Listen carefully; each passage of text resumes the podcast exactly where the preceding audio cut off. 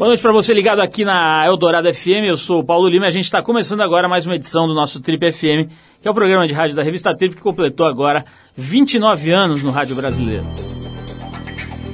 E no programa de hoje a gente vai ter literalmente um papo cabeça. A gente vai receber um dos mais importantes cientistas brasileiros, Siddhartha Ribeiro.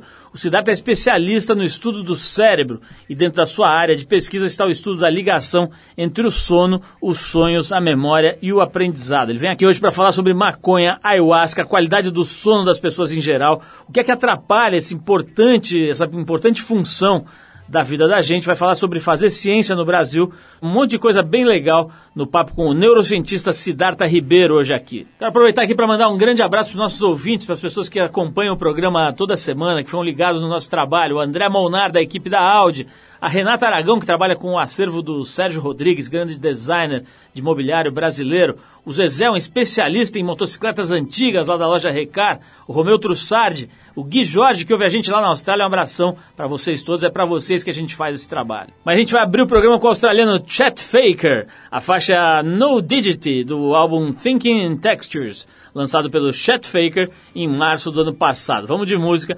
Na sequência, a gente volta com o neurocientista Siddhartha Ribeiro falando sobre o cérebro humano e dos animais.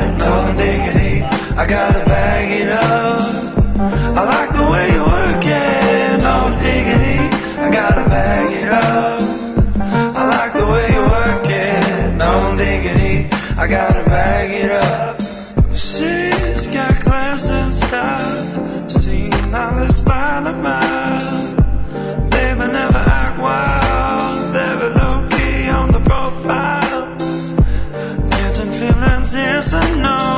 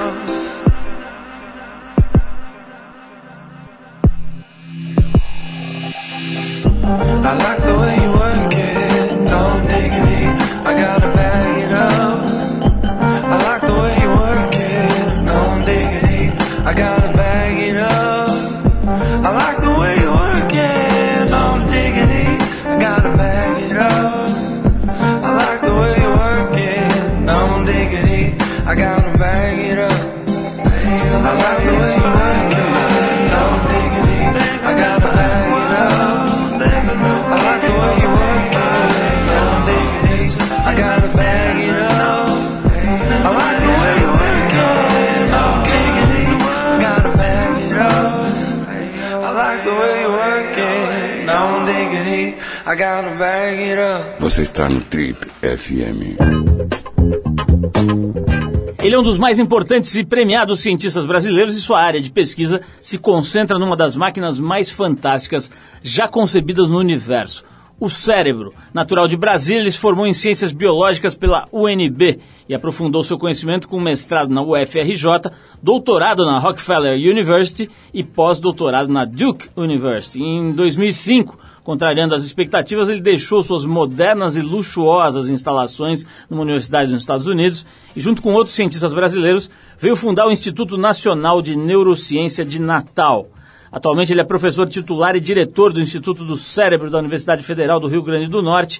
E no seu campo de estudos estão temas como comunicação entre animais não humanos e a ligação entre o sono, os sonhos, a memória e o aprendizado. A conversa hoje aqui no Trip é com Siddhartha Tolenda Gomes Ribeiro, mais conhecido no meio acadêmico e científico como Siddhartha Ribeiro. Siddhartha que foi homenageado na primeira edição do Prêmio Trip Transformadores lá em 2007. Siddhartha, é um prazer te receber de novo aqui no Trip FM para a gente conversar um pouco, cara, e desvendar essas questões aí que para você já são coisas do dia a dia, né? Mas para a maioria da população são um completo mistério. Aliás, queria começar perguntando sobre isso. É, a gente conhece o cérebro humano e o cérebro dos animais, Siddhartha? Quanto por cento, se é que dá para ser tão é, simplificador assim? Qual é a porcentagem do cérebro humano que a gente realmente já conhece, já desvendou? Tudo bom, Paulo? Um prazer estar aqui. Olha, essa pergunta é uma pergunta que eu escuto é, muito e, na verdade, não tem nem como a gente determinar isso. Eu acho que a gente usa 100% do nosso cérebro, o que não quer dizer que a gente utilize bem. É... Quer dizer que o, o Raul Seixas estava errado, né? Como é que é aquela música? A gente só usa 10% da nossa cabeça. Essa é uma frase, um, é, um, é uma lenda urbana, na verdade. A gente, a gente sabe que o cérebro tem capacidades muito diferentes. Então, se você olha um atleta de alto desempenho, se você olha um, um pianista de alto desempenho, é, são cérebros diferentes. As pessoas fazem os seus cérebros é, se desenvolverem de maneiras diferentes. Agora, é, falar em uma porcentagem de uso é complicado, porque o cérebro tem né, bilhões de células, elas estão todas vivas, elas estão todas sendo usadas. Agora, é, melhor ou pior. Eu insisto nas minhas simplificações meio toscas aqui, mas é, é, aquela analogia que se faz também com o músculo, né? A ideia de que o cérebro, se não for usado, ele atrofia. Quer dizer, você acabou de falar o cérebro de um atleta, por exemplo. Como é que é essa história, cara? Conforme você vai utilizando, você vai desenvolvendo, é um sistema que se ficar... Por exemplo, o cérebro de um detento numa cela é, isolada o que acontece com esse, com esse é, a privação sensorial, ela, a privação sensorial, ela, ela leva a, a, a mudanças é, num sentido que a gente poderia fazer a, a metáfora com o músculo de atrofia mesmo. É, da mesma maneira que o enriquecimento dos estímulos vai fazer com que haja um florescimento, com o um aumento do número de conexões, de número de sinapses. Então, por exemplo, uma pessoa que, que toca um instrumento muito bem, ela tem uma, uma especialização na região, por exemplo, um pianista, na região dos, da, da, que codifica informação para os dedos, é, muito, muito notória. As pessoas, é, são modificações é, que acontecem mesmo no adulto, não apenas numa criança, mas num adulto. Então, é, também é bem claro, por exemplo, gêmeos uh, univitelinos em que um tem Alzheimer e o outro não tem. Frequentemente você vai ver que aquele que tem Alzheimer teve uma vida mais sedentária, com menos estímulos. É, é, é fundamental para o idoso, por exemplo, a manutenção do estímulo. É, continuar lendo, continuar jogando, conversando com as pessoas, interagindo é, e, e, não ficar é, no isolamento. O isolamento leva a uma atrofia. Agora, Cidata, a gente volta e meia é, conversa com profissionais da, da ciência, da educação, da, da saúde também aqui no programa. E, cara, eles divergem basicamente sobre tudo, mas acho que a única coisa no mundo que todo mundo concorda é que a atividade física faz bem. Ela faz bem para o cérebro também, então. Faz bem para o cérebro e existe uma interação bem interessante entre atividade física e exposição à novidade. Então, a exposição à novidade traz certos benefícios, a atividade física traz outros, e quando as duas coisas acontecem juntas, os benefícios são maximizados, é, levando inclusive ao aumento do, do número de, de, células no hipocampo, existe neurogênese no hipocampo, quer dizer, novos neurônios sendo formados no hipocampo, que é uma região do cérebro importante para a memória. Então, é, hoje em dia, muita gente está advogando que o exercício seja é, melhor incorporado na própria é, grade escolar. Dizer, ele, o exercício geralmente é visto como uma coisa completamente diferente das outras matérias. E, na verdade, a evidência que existe hoje é de que ele pode favorecer a consolidação das memórias de qualquer, é, digamos, disciplina acadêmica, é, de humanas ou de exatas ou, ou biológicas. Eu acho fascinante esse lance da fixação das memórias. Nós vamos falar disso mais. Mas antes, eu tá, tá, tô me lembrando aqui de alguma coisa que eu li, você me corrija aí se eu estiver muito errado, mas é, eu estava lendo outro dia sobre a importância do açúcar no cérebro, né? Quer dizer, se, pelo que eu entendi, se não tiver açúcar, se, não, se você não, não alimentar o cérebro com açúcar, ele vai parar mesmo, vai travar, né? É, essa história procede, é isso mesmo? O cérebro é o maior é, consumidor de glicose do, do corpo. E está bem claro, tem pessoas que passaram a carreira inteira estudando qual substância eu devo administrar para um, digamos, uma cobaia que vai fazer ela aprender melhor. Testando uma série de, de substâncias conhecidas, é, pró-mnemônicas, né, quer dizer, que, que, favorecem a memória, como por exemplo a noradrenalina. É, e o que eles verificaram, um pesquisador em particular, o Paul Golds, é que a melhor coisa que você pode dar para o animal é a glicose. Então o velho Brizola tinha suas razões, né? né? Se a criança não tem alimentação adequada, é, talvez seja até fútil discutir qualquer outra coisa. Né? As condições fisiológicas para o aprendizado têm que preceder qualquer discussão sobre conteúdo, sobre melhor pedagogia e tal. Cidata, vamos falar um pouquinho sobre o sono. É uma das suas especialidades, um dos seus focos de, de estudos, né?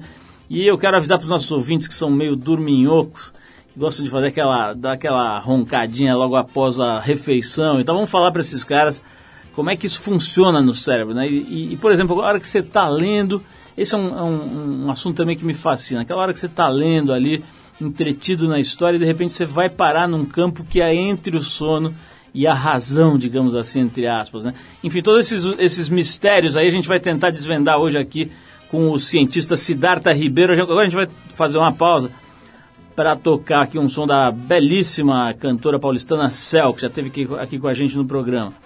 A faixa se chama Cordão da Insônia, do disco Vagarosa, lançado pela Cel em 2009. Depois do Cordão da Insônia, a gente vai falar sobre sono aqui com o nosso querido amigo cientista Siddhartha Ribeiro. Vamos lá.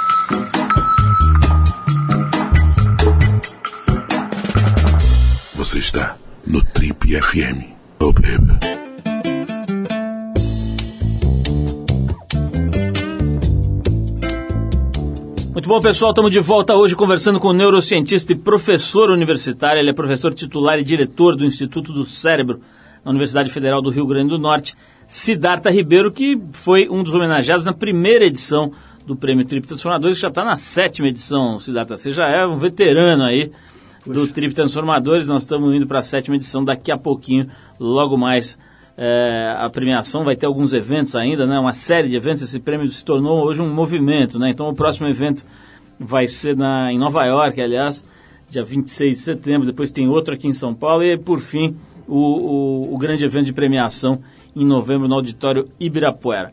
Mas Siddhartha, nesse, na, abertura do prêmio desse ano, né, você participou do evento de abertura que aconteceu aqui em São Paulo, um debate sobre educação. Né, e a tua palestra foi uma das mais elogiadas, não é para puxar o saco não, mas de verdade, foi uma das mais apreciadas e elogiadas, porque você veio com uma informação muito especial, né, coisas recentes, descobertas, publicações muito recentes das, da, daquelas revistas muito importantes né, do mundo científico, enfim, coisas é, é, muito novas e muito fascinantes. Né? Uma delas que não dá para esquecer é a relação entre o sono e a fixação da memória e do aprendizado.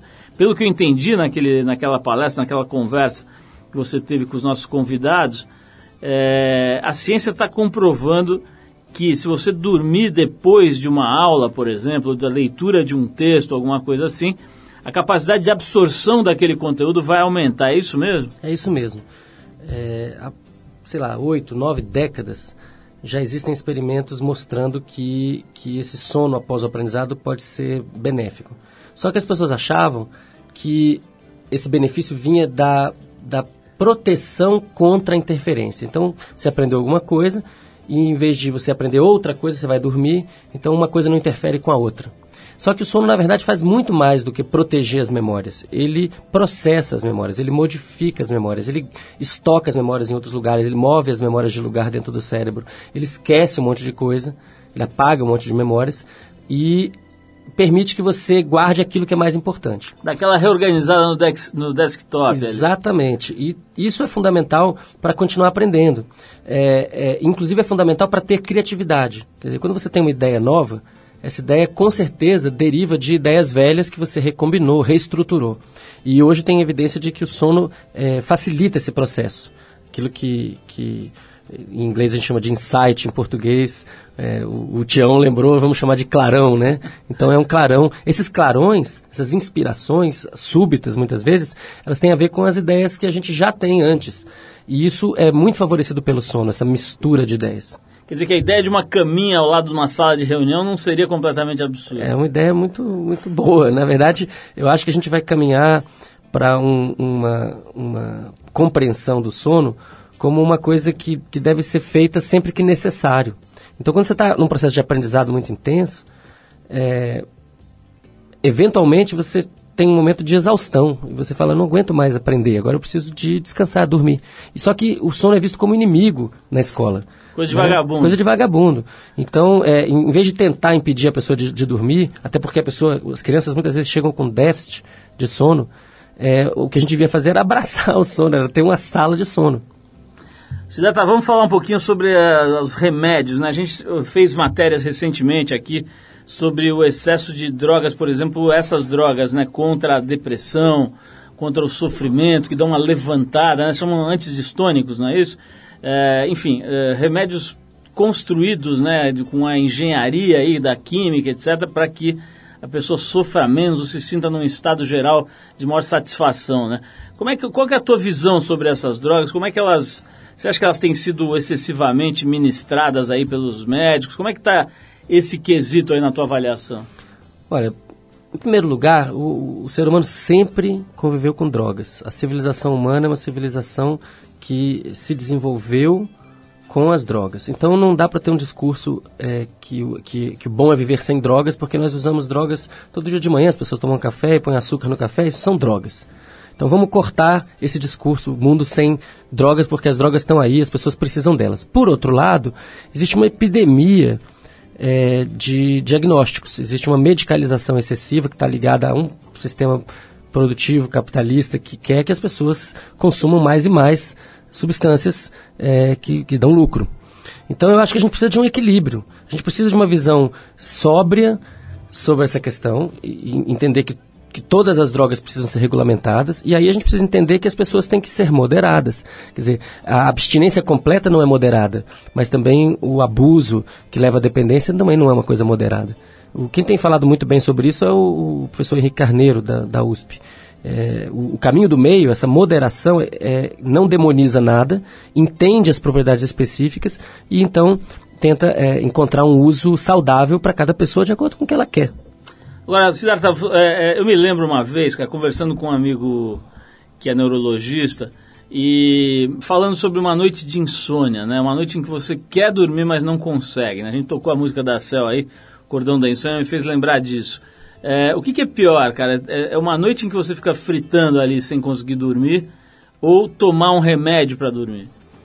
É difícil dizer, né? Minha experiência pessoal com esses remédios não é muito boa. Eu tomei poucas vezes e não me sentia no dia seguinte repousado. É, me senti é, fritado de outra maneira. Desligado. Né? Desligado, exatamente. É, mas, novamente, cada pessoa é diferente. Então, as pessoas têm a sua liberdade para escolher qual, qual, a melhor forma de encontrar o sono. Eu acredito que relaxamento, meditação, yoga, uh, práticas de introspecção, podem ser muito mais eficazes e saudáveis no, no, no, médio e longo prazo do que simplesmente a pessoa tomar uma pílula. Mas, por outro lado, que para quem precisa e o fato delas estarem disponíveis, isso é uma coisa boa e, e as pessoas tendo clareza do que estão fazendo e não se tornando dependentes disso, porque acho que o grande problema é a pessoa começar a tomar remédios regularmente para fazer coisas que são da fisiologia normal. Dormir, acordar, é, comer. Né? Se a pessoa está doente, tudo bem. Mas se ela tá, se é uma pessoa saudável, por que, que ela vai entrar num caminho de dependência de medicalização excessiva? Certo, nós vamos voltar já já com você aqui para falar sobre coisas como maconha, computador, tablet, sistema de Wi-Fi, né, essas ondas que agora estão por toda parte. Vamos falar sobre tudo isso, a influência disso no sono e no cérebro humano. Mas a gente vai parar aqui para tocar um pouco de Talking Heads, uma banda que a gente gosta bastante. Faz um tempinho que a gente não toca. A faixa This Must Be the Place do álbum Speaking in Tongues, que foi lançado pela turma do David Byrne em 83. Importante lembrar que o David Byrne já teve aqui no nosso programa, batendo um papo bem bacana com a gente em 2004. Bom, essas e todas as conversas que a gente teve por aqui nos últimos 13 anos, aliás, você pode pegar para escutar a hora que quiser lá no trip.com.br. Tá tudo lá para você baixar. Então vamos de Talking Heads aqui, This Must Be the Place. Daqui a pouquinho a gente vai saber se seu inocente tablet acaba ou não com o seu cerebelo. Vamos lá.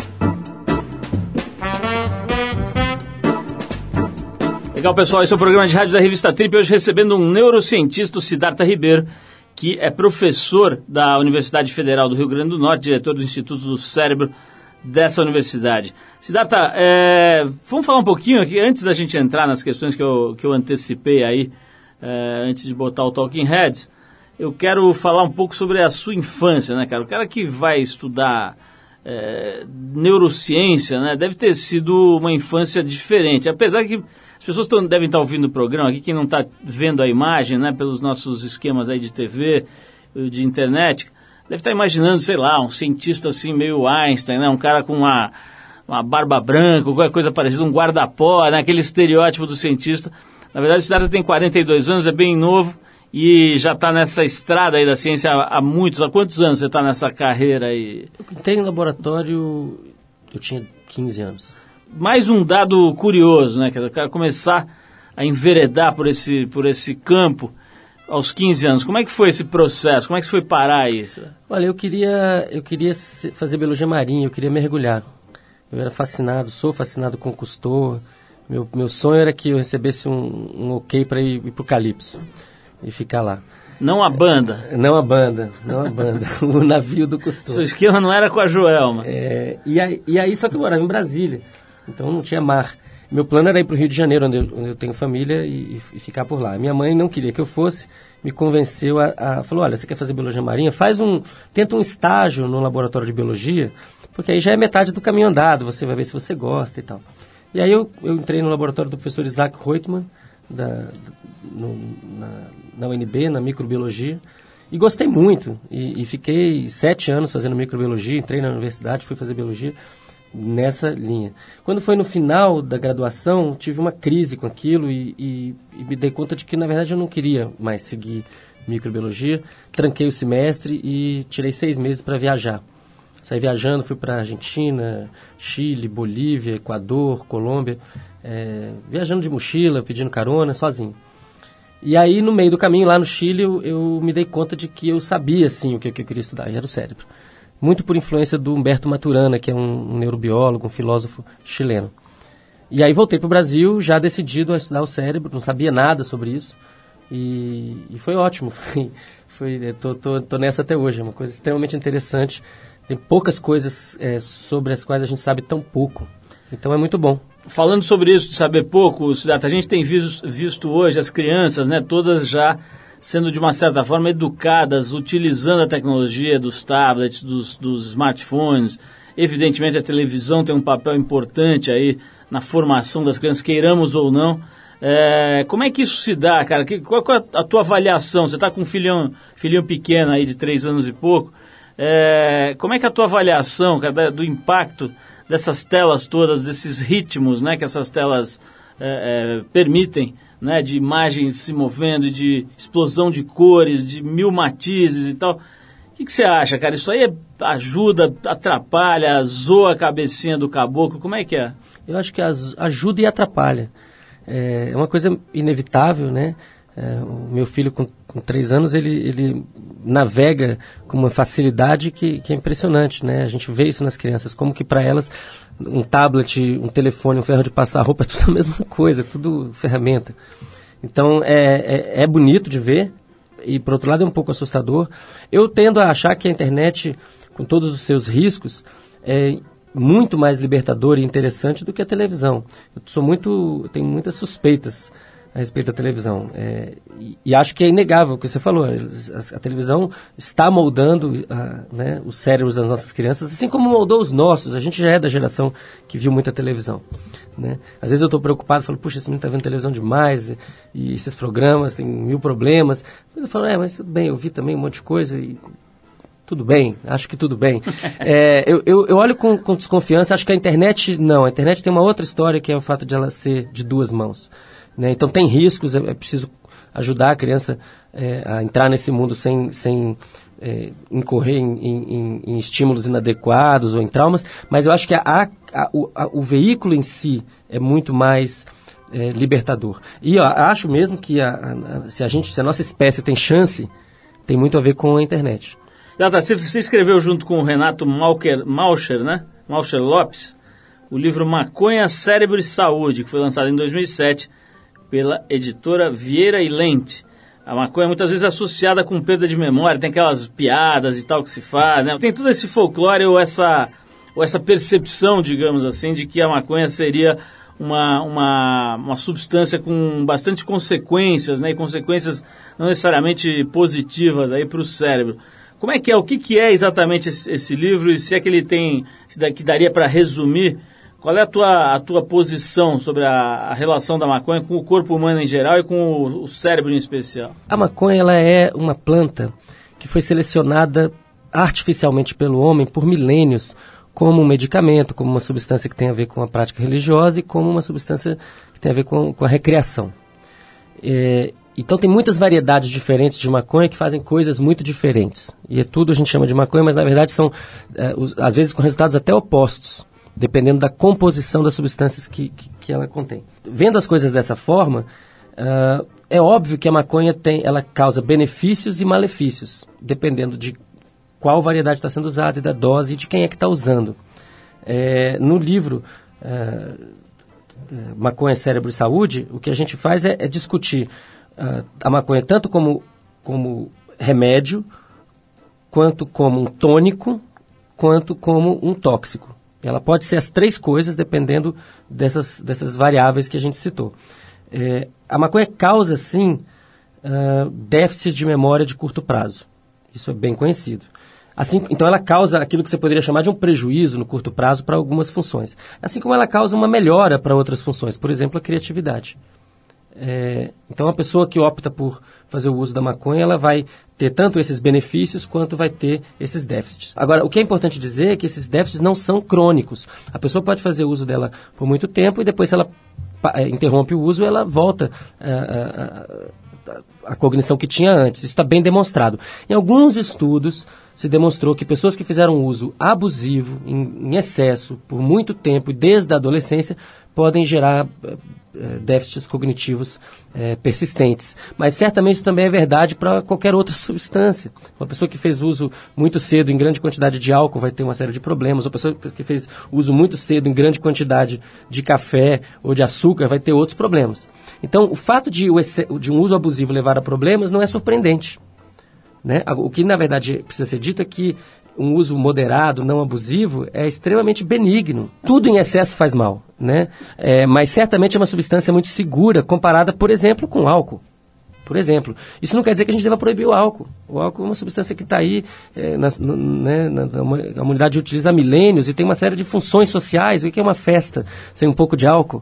É muito mais difícil fazer a festa. Agora, é preciso entender que é, o abuso de qualquer substância vai levar a problemas. E com a maconha não é diferente. Agora, considerando agora o contexto legal, jurídico, político, etc., no Brasil, agora a gente viu o governo do Uruguai aí é, é, é, descriminalizando, etc. A tua visão como cidadão e como cientista, o caminho mais indicado para tratar dessa substância de uma forma mais inteligente seria a descriminalização ou não? Seria a legalização e regulamentação. É, no caso da maconha, então, é muito simples, porque é uma droga muito benigna. Uh, substâncias menos benignas ou, ou, ou que, que, envolvem riscos maiores, isso é, a regulamentação é mais complexa. Como é que você regulamenta, por exemplo, uh, o uso de, de cocaína ou de heroína? É mais complicado do que maconha. Mas, mas eu não acredito que a proibição seja solução para nada. A proibição é o verdadeiro liberou geral. Você não controla a qualidade do produto, você não controla a composição do produto, você não controla uh, o modo como ele é, é consumido e o, o, o, o, vendedor, quando ele não gosta do, do, do, concorrente, ele pode matar o concorrente. Então é tudo, é tudo um liberou geral muito perigoso para a sociedade. O que não é perigoso é regulamentar é, cobrar impostos e, e, reverter esse dinheiro para a saúde, que, que as pessoas, aqueles que forem abusadores, a, a sociedade tem uma porcentagem de abusadores sempre, eles vão precisar de auxílio médico. Eu acho que a legalização é uma questão de tempo, isso está acontecendo em vários países. Nos Estados Unidos já tem dois estados que legalizaram o uso recreativo. E eu acho que o Brasil precisa é, dar um passo à frente nessa questão, porque nós tivemos uma legislação durante o governo Lula que deu, fez alguns avanços no sentido de, de não criminalizar o usuário. Só que o que acaba acontecendo é que, como a lei é ambígua, o usuário pobre acaba sendo enquadrado como traficante sempre. e o usuário de classe média muitas vezes não. Então, o que a gente precisa é de isonomia no tratamento para as drogas. Drogas de, de potencial danoso semelhante tem que ter regulamentação semelhante, o que não acontece hoje em dia. E a gente precisa é, de proteger os usuários, dependentes ou não, aqueles usuários recreativos que não são eh, problemáticos devem, têm que ser respeitados e tem que também pensar é, e foi uma coisa importante no início do governo da, da presidente Dilma, quando o Pedro Abramovay fez essa proposta, ele caiu, que é de anistiar os, os pequenos traficantes. Qual é o sentido de você ter uma massa de pessoas jovens é, sem perspectiva na vida, encarceradas, aprendendo coisas muito piores, as pessoas não deveriam estar encarceradas porque estavam é, praticando esse pequeno comércio ilegal. O comércio tem que ser legalizado, regulamentado, elas têm que ter uma oportunidade, uma, uma nova oportunidade na vida. Acho que é fundamental fazer essa discussão pensando na massa da população pobre. Certo, nós vamos parar para ouvir música, nós vamos para Israel agora, mas na volta eu vou querer falar sobre a ayahuasca, né, que é outra substância, o ervo, planta, né, que na verdade acho que é uma combinação de plantas, né, que, que também tem chamado muita atenção das pessoas, tem sido estudada, etc. Quero saber o que, que você sabe a respeito. A gente já volta, vamos agora para Israel, vamos ouvir o cantor Asaf Avidan. É isso? Acho que é isso a pronúncia. Asaf Avidan, acho que é melhor assim. A faixa The Reckoning, música que dá título ao álbum lançado pelo próprio Asaf, junto com a sua banda chamada The Mohos. E esse disco é de 2008. Depois desses é, músicos israelenses, a gente volta com o Trip FM conversando com o cientista Siddhartha Ribeiro vamos falar um pouquinho sobre Santo Daime, ayahuasca e congêneres. Vamos lá!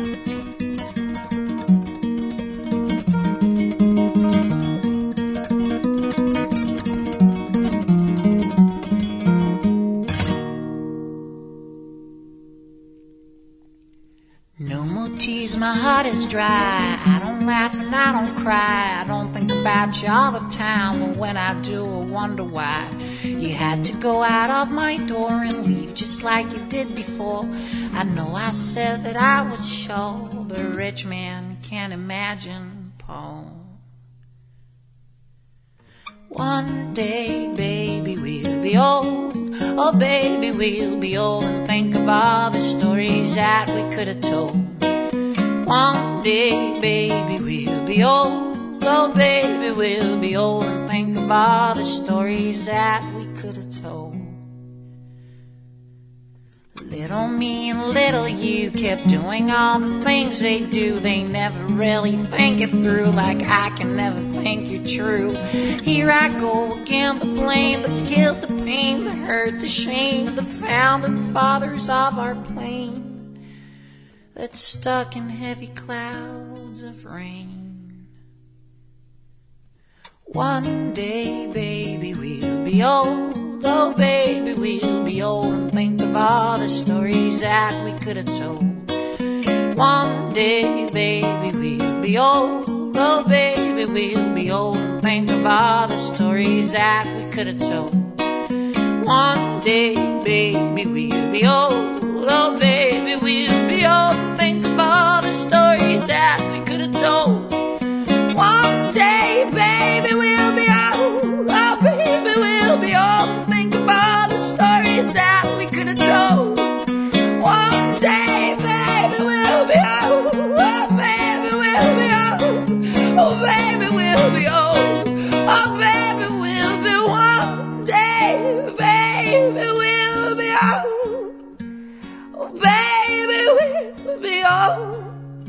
Think of all the stories that we could have told. One day, baby, we'll be old. Oh, baby, we'll be old. And think of all the stories that we could have told. Você está no Trip FM.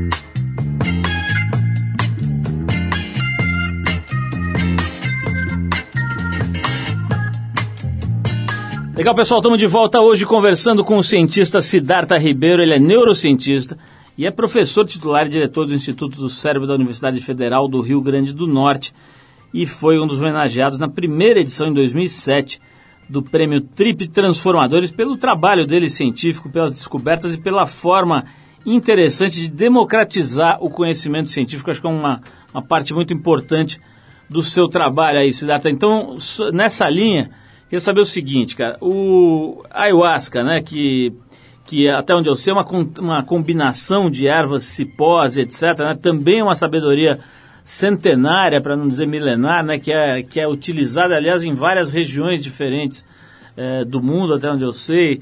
Enfim, eu queria que você falasse um pouquinho sobre a ayahuasca né, e os efeitos dela no cérebro humano. Bom, é, lá no Instituto do Cérebro a gente tem estudado ayahuasca, uma pesquisa coordenada por um colega e amigo, Draulio de Araújo, eu participo da pesquisa. É, o primeiro estudo que a gente fez foi um estudo sobre é, o que acontece no cérebro quando a pessoa está sob efeito da ayahuasca e está tendo um, uma, uma miração, ou, ou tá tendo, o que eles chamam de miração é uma, é uma visão, Uh, então a gente fez um protocolo experimental para tentar capturar essa situação, que é uma situação que acontece no ritual, só que dentro de um hospital, dentro de um, um scanner de ressonância magnética funcional. E o que a gente descobriu é super interessante, é que quando a pessoa é, está sob efeito do chá e está de olhos fechados imaginando alguma coisa, a ativação do córtex visual dessa pessoa é tão grande uh, quanto seria se ela estivesse de olhos abertos. Então quando ela diz que está vendo ela está vendo, ela está mesmo vendo. O córtex visual dela está tão ativo como se ela tivesse de olhos abertos vendo uma imagem vívida. E, no entanto, ela está de olhos fechados. É, a gente viu também que outras regiões cerebrais ficam ativadas, por exemplo, regiões do lobo temporal que estão envolvidas com memórias. Então, o que a gente acredita é que o chá aumenta a vividez dessas memórias e permite que a pessoa navegue pelas, pelas memórias, pelo, pelo seu inconsciente, é, de uma maneira muito é, emocionante, de uma maneira que pode ser muito significativa né, e que pode trazer uma série de insights. Então, é, tem, é, uma, é, um, é uma prática que, que toca ah, através de um, de um ritual ancestral amazônico, mas toca, ah, digamos, o mesmo domínio que a psicanálise toca. É, agora tem um segundo estudo acontecendo sob coordenação do Draulio, é um estudo que ele está é, tá fazendo em colaboração com pessoas aqui de Ribeirão Preto, Jaime Alak, é, psiquiatra, é, que é uma pesquisa sobre depressão. Existe o, o relato anedótico, é, quer dizer, ocasional, de que a ayahuasca, no Santo Daime ou na União do Vegetal, tem é, propriedades é, antidepressivas. E esse é o estudo que está sendo feito, e os resultados até agora do Jaime Halak e do Draulio de Araújo são muito convincentes, são muito é, impressionantes. Pessoas que têm depressão crônica, refratária, que não resolvem, uh, que, não, que não melhoram com outros tratamentos, elas têm uma, uma redução abrupta desses, desses índices de depressão após o chá, em torno de 40 minutos após a ingestão do chá, e esses efeitos persistem por 15 dias. E é muito interessante porque na maior parte desses, desses centros religiosos que, que utilizam o chá, a frequência eh, de uso é de duas vezes por mês. Então é bastante interessante que, que de fato parece que ela é utilizada como um antidepressivo e, e não faz não é muito surpreendente porque é, ela envolve um aumento da transmissão de serotonina que é exatamente o que os antidepressivos fazem. É, então é provável que, que, que a ayahuasca seja é, cientificamente é, corroborada como um antidepressivo poderoso. Tem uma outra vertente aí que é a questão da adição. Então tem muitos uh, ex-dependentes de crack, por exemplo, que buscam uh, o chá da ayahuasca. E, e, tem pessoas mostrando que, que ela serve também para uh, ah, ajudar a pessoa a se libertar então dessa, dessa adição ao álcool ou a crack, enfim. Olha, Zata, do jeito que você fala, parece que todos os cientistas andam de mãos dadas, são muito amiguinhos, são fofos e, e, e se entendem, e tem simpósios em que eles ficam abraçando árvores e tal. Não é bem assim, não, né? Não, é bem assim. Como é que é o, o mundo do ego no meio da ciência, cara? Então, a ciência, ela sempre foi muito egóica, e até porque o, o cientista, ele não é... A principal uh, recompensa do cientista não é financeira, ela é, ela é intelectual e tem a ver com o reconhecimento do trabalho. Né? Então, o ego é um, ele, ele é um, motivador muito grande da atividade científica, muitas vezes gera problemas, e eu acho que a gente está vivendo uma crise na ciência nos últimos 20 anos, que é que o modo de produção da ciência, principalmente nos Estados Unidos no, e na, nos países da Europa Ocidental, ele está se tornando tão capitalista é, que você começa a ter, por exemplo, incentivo a, a fraudes. Né? Então, é, aquele, o caso daquele coreano que, que uh, falou que tinha clonado uh, células tronco-embrionárias humanas e foi eh, publicou nas melhores revistas, na Science, foi capa das revistas, foi homem do ano e depois era tudo uma fraude. Por que isso aí? Porque tem muito dinheiro envolvido. Então, eu acho que o ego sempre existiu. E o ego, enfim, o ego está em, todas, em toda atividade humana, ele motiva, ele é importante, mas se ele for em excesso, ele pode causar mal. Agora, com a, o, com a entrada da indústria farmacêutica, com a entrada do dinheiro tão pesado assim na produção científica, eu acho que está havendo uma distorção. E isso se reflete, por exemplo, na maneira como nós é, publicamos artigos. É, os artigos são sempre revisados por pares, por, ou seja, por colegas, anonimamente. Antigamente isso era um jogo de cavalheiros. Então a pessoa escrevia, tentava, te dava sugestões para melhorar seu artigo. Hoje em dia é, você manda o artigo e, e, e, o que volta é, é um ataque. É, por quê? Porque a competição pelo dinheiro é muito grande. Eu acho que a gente precisa caminhar para uma outra forma de produção científica em que o ego e o dinheiro sejam menos importantes. Acho que desaparecer completamente nunca vão desaparecer, mas é preciso equilibrar isso. Bora, Cidadá, vamos entrar num campo mais delicado aí, mas acho que é importante também para a gente esclarecer, que é o seguinte, quem acompanha a sua carreira já há bastante tempo sabe que você trabalhou muito tempo com o Nicoleles, né? É, Miguel Nicoleles, que é um, um outro cientista com muita projeção no Brasil e no mundo. E uma certa altura vocês se separam ali, com uma certa um, um certo arranca-rabo ali, que chegou a, a, a, sair a público e tudo. O que, que dá para falar sobre isso, cara? Você tem hoje algum contato? Vocês brigaram? Como é que é essa relação tua com o Nicoleles? Olha, a gente não tem contato mais. É, é isso. Simplesmente se afastaram. Você trabalhou muitos anos junto com ele. Dez né? anos. Você respeita o trabalho dele científico? Respeito. Então tá falado. Agora, para a gente encerrar aqui, o, o Siddhartha, eu quero que você fale o seguinte, cara. Tem alguma maneira, de um, por exemplo, nosso ouvinte aí, que já não é mais criança, tá lá, sei lá, com seus 35, 45 anos e tal. Tem alguma maneira, cara, desse cara trabalhar o cérebro dele como, enfim, incrementar, é, fazer coisas que possam ser benéficas para prolongar o bom estado desse órgão, desse cérebro? Quer dizer, o que, que você recomenda já, a gente já falou da atividade física. Tem mais coisas, mais dicas que você possa dar? Existe uma, uma, um tripé aí que é sono, alimentação e novidade. O exercício é, entra para fechar o, a, a equação. Então, uma, uma, uma, uma, uma, introspecção da pessoa sobre como ela se alimenta, como ela dorme e como ela lida com as novas informações, talvez permita que ela, que ela faça o, aprendizado dela e que ela viva de maneira muito mais fácil, mais econômica, fazendo menos esforço para ter mais benefícios. Certo, quero te agradecer muito. A gente até deu uma estouradinha no tempo, mas é que o assunto é realmente fascinante, né? Quanto mais a gente vai entrando, né? Dá vontade de mergulhar mais, que imagino que deva ser o que move a tua carreira aí já de tantos anos, né? É, dedicados à neurociência. Parabéns pelo teu trabalho Obrigado, notável aí e, e, friso mais uma vez pela capacidade de democratizar, né, de não ficar só lá no laboratório, na academia, concluindo coisas, mas de espalhar isso por aí, inclusive com uma linguagem acessível. Né? Acho que isso é bem importante. É isso que a gente acho que conseguiu fazer hoje aqui no programa, levar para mais gente o conhecimento científico de ponta. Parabéns para o Siddhartha Ribeiro, nosso convidado de hoje que é professor titular e diretor do Instituto do Cérebro da Universidade Federal do Rio Grande do Norte. Cidadá, parabéns, vou te dedicar aqui uma música aqui para a gente encerrar o nosso papo. Obrigado. A gente Paulo. vai terminar então a conversa com o professor Siddhartha Ribeiro com uma música em homenagem a ele.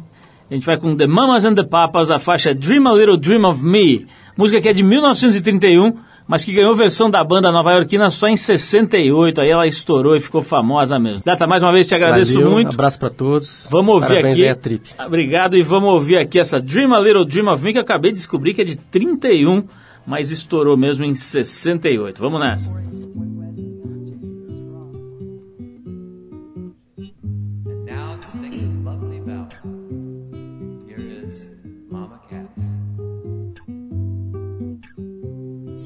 Shining bright above you. Night breezes seem to whisper, I love you. Birds singing in the sycamore tree. Dream a little dream of me.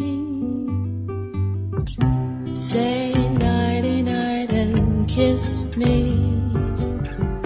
Just hold me tight and tell me you'll miss me while I'm alone and blue as can be.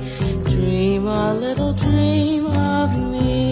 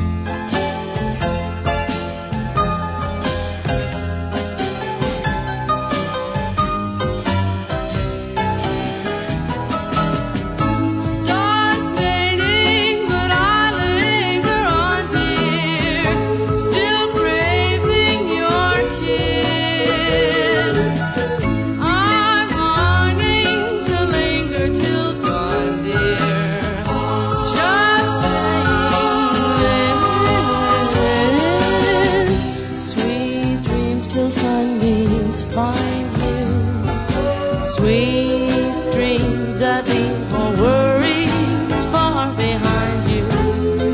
But in your dreams,